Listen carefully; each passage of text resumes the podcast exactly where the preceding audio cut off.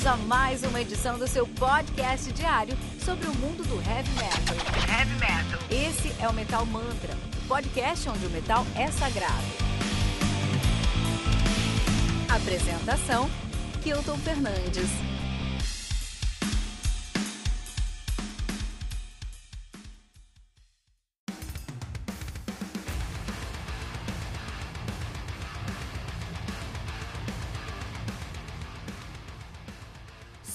Of the Phoenix, do Evergrey, lançada no dia 26 de fevereiro pela AFM Records, sendo responsável pelo lançamento de discos aí como Maleficium, do Morgana Le Fay, Sender of Thoughts, do Tad Morose, e Mercy Falls, do Seventh Wonder. Escape of the Phoenix conta aí com 11 músicas, totalizando 58 minutos de play.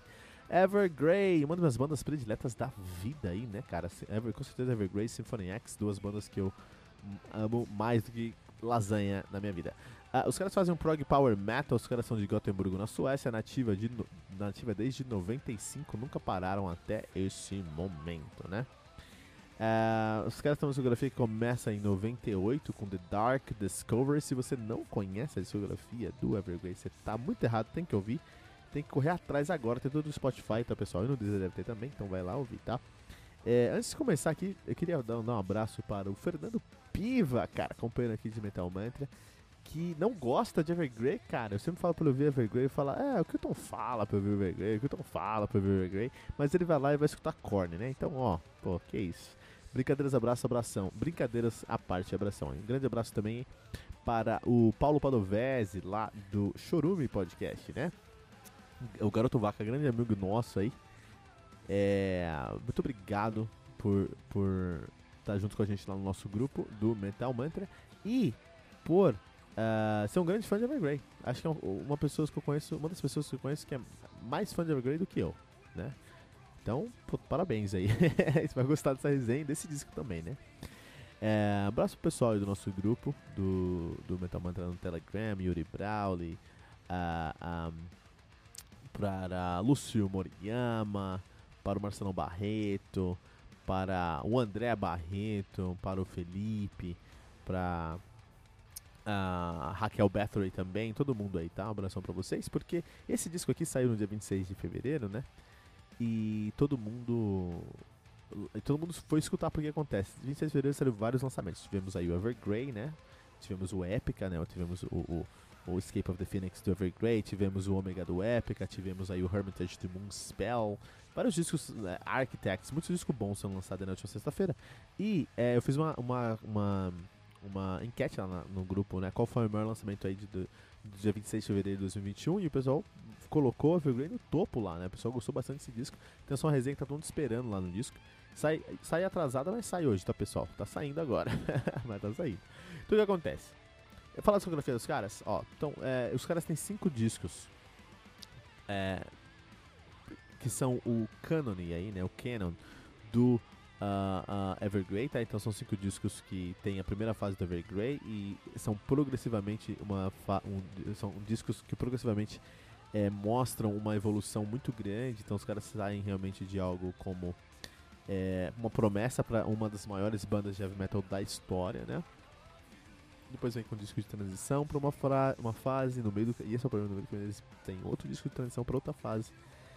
E essa fase aí tem é, um momento muito triste, muito ruim, e agora a gente está de volta aí com o Evergrey. Vamos entender essa discografia. O que acontece, ó. É, estamos falando do 12 segundo disco dos caras, é isso? É isso mesmo, 12 segundo disco dos caras. Então vamos lá. Os caras começam com The Dark Discovery de 98, que é uma promessa, né? Um disco aí que fala, ó, a gente quer fazer prog metal, esse prog metal tem que ser muito agressivo, muito rápido, mas tem que ser melódico e tem que ter temas mais é, é, obscuros. Então é isso que a gente quer fazer, né? Ótimo. E foi uma grande promessa, um ótimo disco, é, mas traz isso aí, traz fala sobre, traz fala, fala sobre como o, o, o mundo pode ser mais é, é, escuro, obscuro. Eles sempre tentam trazer assuntos bem é, obscuros, na verdade, né? Uh, então o que acontece aí? Eles trazem, depois do, do Dark Discovery, em 99, no ano seguinte, eles trazem Solitude, Domina Solitude Dominance Tragedy, né? Que é um dos poucos discos que conheço que tem vírgula no nome, mas tem, Solitude Dominance Tragedy. E nesse disco, nesse disco, eles falam sobre ah, uma, uma, uma possessão demoníaca, é uma história de possessão demoníaca. Então eles estão pegando um assunto aqui mais agressivo. She Speaks to the Dead, uma das coisas mais lindas que eu vi na vida, dentro do prog mais power, mais agressivo mesmo, né? Até flertando com death em alguns momentos, mas ainda é prog power.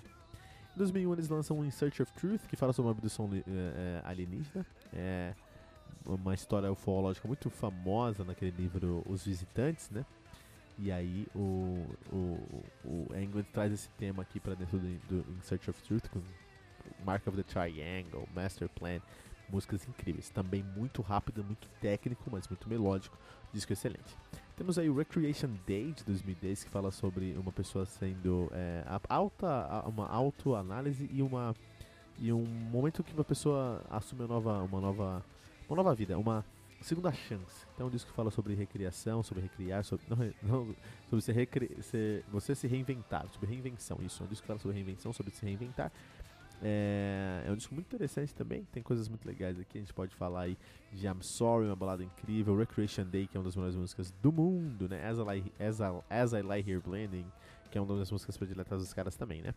É, é um disco muito forte, né? O Recreation Day também na mesma identidade aí do Evergrey. Eles lançam depois o The Inner Circle, que conta aí sobre um, um culto religioso que tem um pastor, um padre lá, e esse pastor é, começa a perder sua fé, fala sobre abuso infantil, realmente temas muito sensíveis, muito pesados, muito obscuros, tá?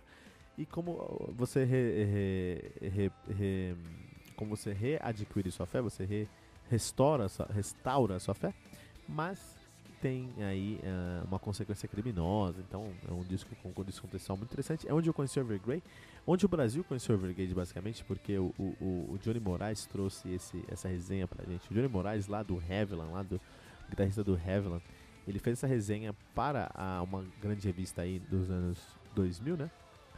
É, e onde o, o Evergrey foi mais conhecido no Brasil, The Inner Circle, um dos meus discos prediletos dos caras também. Você vai escutar esse disco, vai escutar The Walls Go Down, que termina o disco, e você vai decorar a letra, porque é isso mesmo. Grandes músicas nesse disco aí, cara.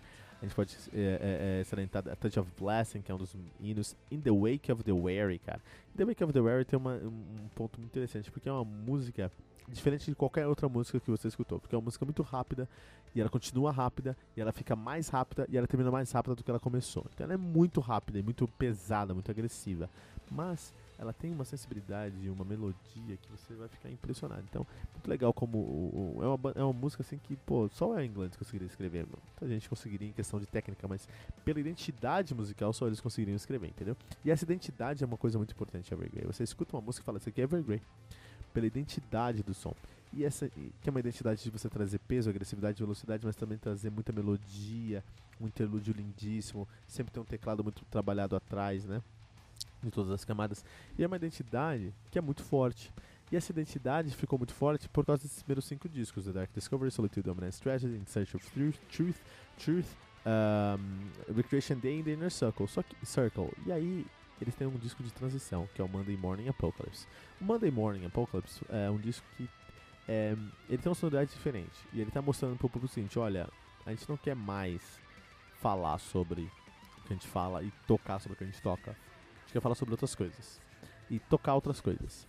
E é um disco de transição. Então não é um disco que eu gosto tanto. Eu gosto, tem coisas in incríveis lá em Monday Morning Apocalypse, né? A gente tem aí, por exemplo, é Lost, que é muito bom. A gente tem Monday Morning Apocalypse mesmo tem Remembers, The Curtain Fall, uh, tem várias coisas legais, né? Em uh, Closure ou I Should, são músicas lindíssimas também. Então tem muita coisa legal aí dentro de, de desse disco, mas é, é um disco que nitidamente fala, olha, a gente tá indo para um outro ponto. Que é algo que é muito importante de uma banda. Você tem a sua sonoridade, você quer mudar a sonoridade, tudo bem, mas seja inteligente e trace um, um, um, uma trajetória do ponto A ao ponto B, né? Não chega, não fala, ah, esse disco aqui é ponto A e já chega no próximo disco no ponto B2, né? B ao quadrado. Não, traz uma trajetória ali, fala onde você vai chegar, isso é mais inteligente, é mais difícil é, e, e, faz mais sentido, né? E aí eles falam, não, a gente quer fazer um som assim. Não é mais só o que a gente quer fazer. Que vinha no Inner Circle, o que a gente teve no Inner Circle pra trás é uma coisa muito legal, formou a gente como pessoa, mas a gente quer fazer coisas diferentes. E o que vem diferente é o próximo disco, que é o Torn 2011. Então, o Torn ele mostra um disco muito mais ácido, muito mais rápido, muito mais é, é, é, rápido mesmo, né? Muito, muito power metal, menos prog do que power. Mas ainda com muito da identidade dos caras. É um disco lindíssimo, incrível. Esse disco é muito especial para mim porque ele traz o Yari Kailonainen para tocar nesse disco, que é o baixista é, é, tradicional aí o baixista clássico da época de ouro aí do Stratovarius, do Episode, do Destiny. Se você gosta, gosta de Stratovarius clássicos, você vai gostar do Eric Alunainen, baixista de lá. Ele vem tocar nesse disco, traz um muito peso para o baixo, traz uma sonoridade muito interessante aqui no Torn. E o problema tá aqui, que o Torn é incrível. Depois do Torn, eles me trazem o Glorious Collision de 2011. E o Glorious Collision é um disco muito bom, muito bem feito, muito sólido. O problema do Glorious Collision é que ele tá é um outro disco de transição. Então eles vinham numa direção, falaram, não, a gente quer ir pra, vamos falar aqui, vai, pra direita. E eles vão pra direita, com Torn. Só que lá na, na, no Torn eles falam o seguinte, ah não, a gente mudou de ideia. A gente quer ir pra esquerda agora. E o Glorious Collision faz isso. O Glorious, Glorious Collision é um disco que ainda é bom, ainda eu gosto. Mas o último disco que eu gosto dessa, dessa discografia até esse ponto. E eles estão mostrando um ponto mais mainstream. O, o, o Engels não tá tocando guitarra mais, que é guitarra e vocalista, né? Ele não tá tocando mais guitarra né? a partir do Glorious Collision, ele só canta, ele tem linhas muito melódicas e ele traz aí uma outra sonoridade, uma outra identidade, uma identidade muito diferente da identidade clássica do, do, do Evergrey e o problema, a identidade clássica do Thorn. Então o que acontece é o seguinte, é, o Glorious Collision ainda é um disco bom, mas ele é um prenúncio de um momento muito difícil. Por quê? Porque a banda tá indo pra uma direção e esse disco eles falam, a gente vai pra outra direção. Por que mudar essa opinião? Mas mudaram e que seja bem feito. O problema é que não foi bem feito. Então Glorious Collision funciona bem, tudo bem, é um disco que eu gosto, não gosto tanto, mas eu gosto. Mas o disco que vem depois, o Rings for the Broken, foi o primeiro momento que eu tive que pegar um disco de uma banda que eu amo, uma das bandas prediletas da vida, e falar, esse disco é ruim. Foi difícil para eu falar que esse disco é ruim, mas esse disco é ruim. É um disco mal feito, é um disco que com certeza mostra uma. É o primeiro disco que não fala sobre um tema obscuro. Fala sobre um tema até político, cara. Fala sobre a cultura de cancelamento antes mesmo da coisa do cancelamento, lá em 2014, né? Mas como os caras são visionários, especialmente o England.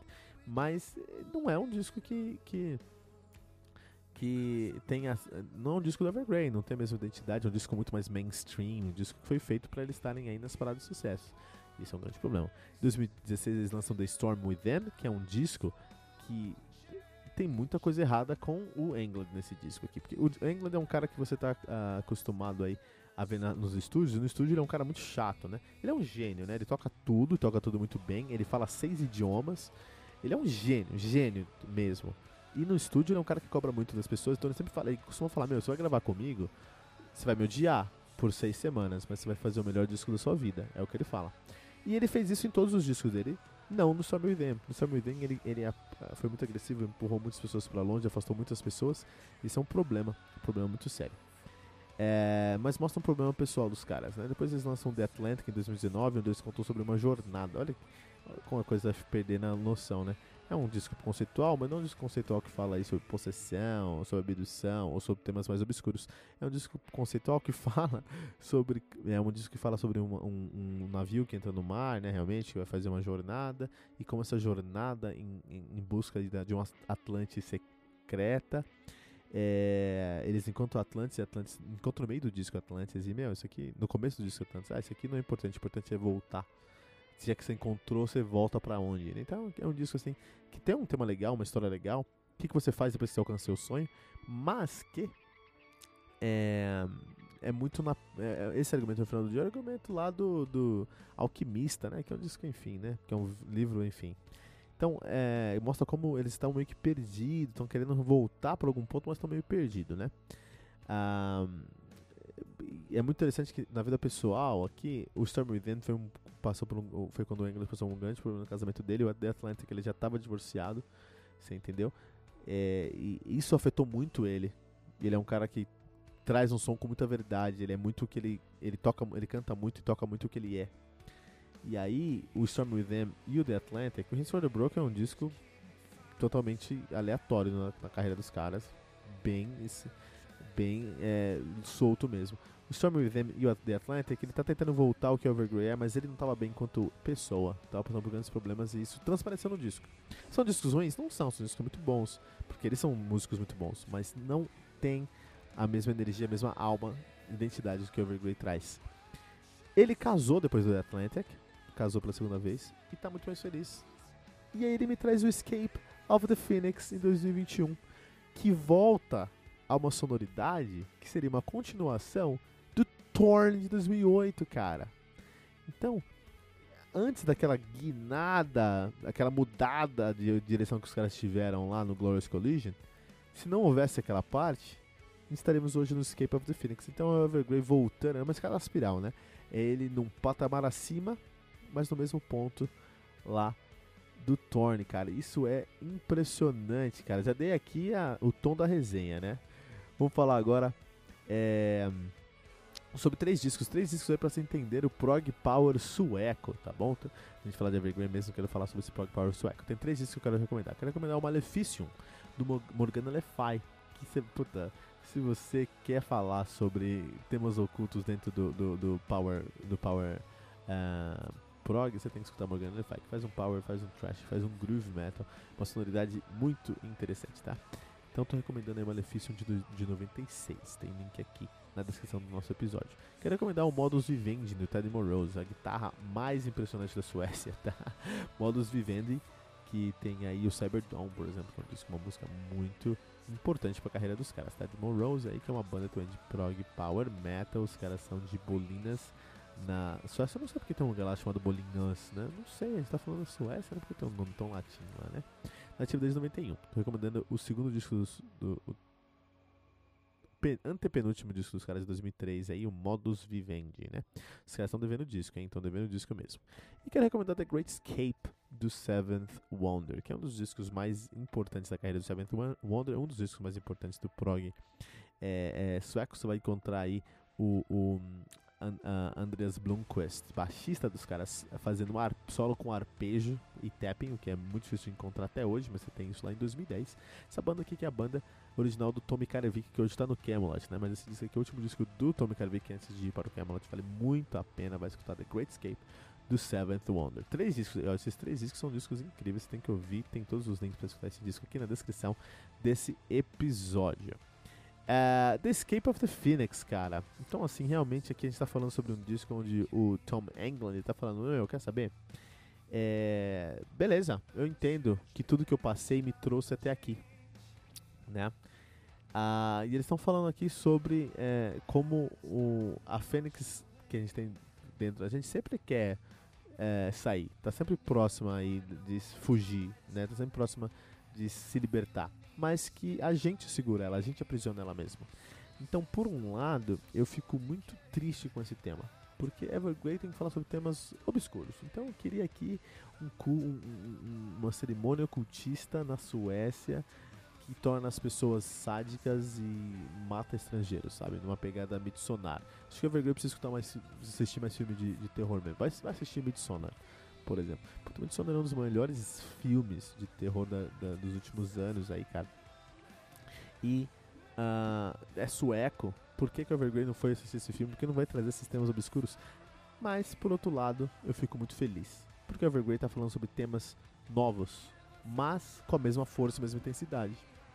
Então, sonoramente falando, esse disco aqui tem o DNA Evergrey, tem o, o, a sonoridade e identidade do Evergrey, que é algo que eu senti falta por décadas, literalmente décadas, porque o último disco indiscutivelmente bom do Evergrey e com essa sonoridade é de 2008, a gente está em 2021, 13 anos atrás. Então a gente tá falando de 13 anos, realmente os anos 2010 é o ano da merda, né, cara?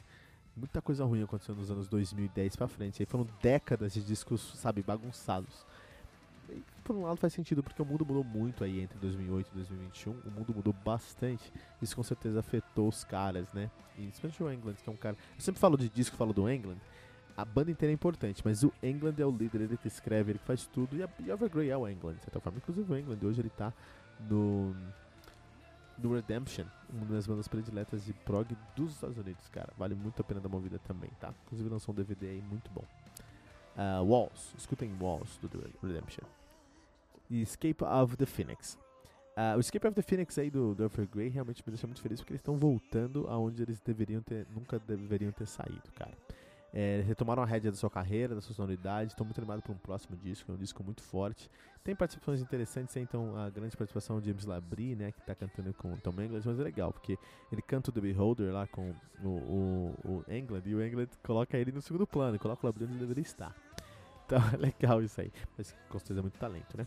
Não tem muito o que falar sobre disco, tem que falar que o Evergrey voltou às suas origens, aqui voltou a um ponto onde eles nunca teriam saído, tem um tema que é muito mais leve do que eles estão acostumados a discutir, e no final do dia é um tema que tem a mesma intensidade que antigamente. E é por isso que eu recomendo você ouvir Escape of the Phoenix, um dos melhores lançamentos do ano até agora aqui no nosso Metal Mantra. Lembrando que você pode encontrar todos os links mencionados na resenha, na descrição desse episódio, e que aqui no Metal Mantra você tem um review de um disco novo todos os dias às 6 da manhã, além de compilado com todos os lançamentos da semana, aos sábados às 18 horas no Radar Metal Mantra, com Fernando Piva. Você também tem todos os dias, segunda a sexta às 18 horas, nosso ritual Metal Mantra, que é o seu podcast de notícias do mundo heavy metal aqui do Metal Mantra, com a apresentação de Kito Fernandes, Fernando, Fernando Piva e Gigi, sempre com um convidado muito especial para repercutir as notícias mais importantes do heavy metal, no caso aqui, Jonathan Matos lá do... Um, Créditos finais. Não deixe de nos seguir em todos os agregadores de podcast que você conhecer, buscando por Metal Mantra Podcast, e Twitter, Facebook, especialmente no Instagram, buscando por arroba Metal Mantra Pod. Muito importante também te convidar para entrar no nosso grupo do Telegram, t.me barra Metal Mantra Pod, onde temos uma comunidade muito ativa no mundo do heavy metal e também temos um conteúdo exclusivo do nosso podcast para o nosso grupo do Telegram. Entra lá, t.me barra Metal Mantra Pod. O link está na descrição desse episódio e no site também em metalmantra.com.br.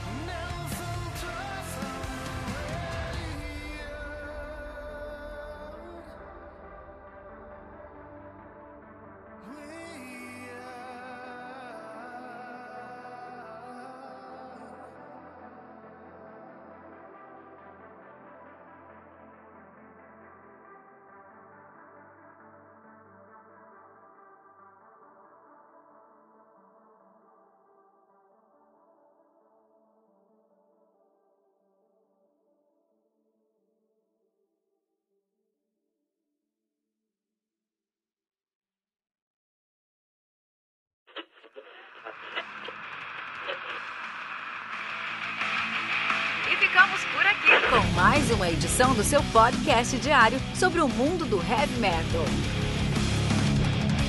Esse é o Metal Mantra, o podcast onde o metal é sagrado. Não esqueça de deixar seu comentário no nosso site metalmantra.com.br.